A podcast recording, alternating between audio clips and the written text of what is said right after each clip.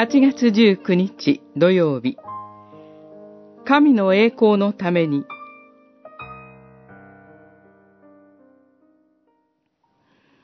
だからあなた方は食べるにしろ、飲むにしろ、何をするにしても、すべて神の栄光を表すためにしなさい。コリントの信徒への手紙1、10章31節。神の御心にかなう良い行いは、神の恵みに応答したいと願うことから始まります。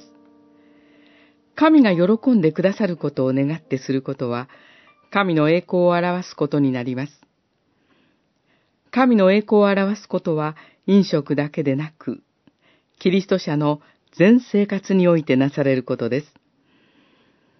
しかしこれが、キリスト者の単なる自己満足や言い訳であってはいけません。何でもない小さな行いが、神を思ってなされることもあるでしょう。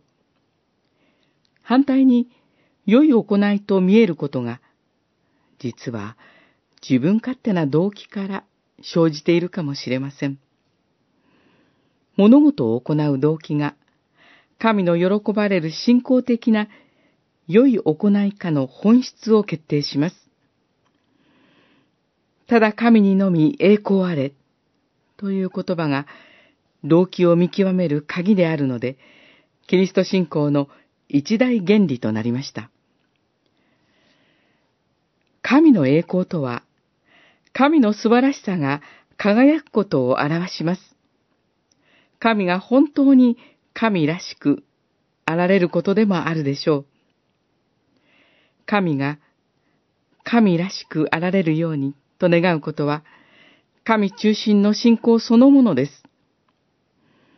神を称えて感謝することは、神に栄光を期すことですから、その最たる場所は礼拝にあると言えます。新たな思いで、明日の礼拝に備えましょう。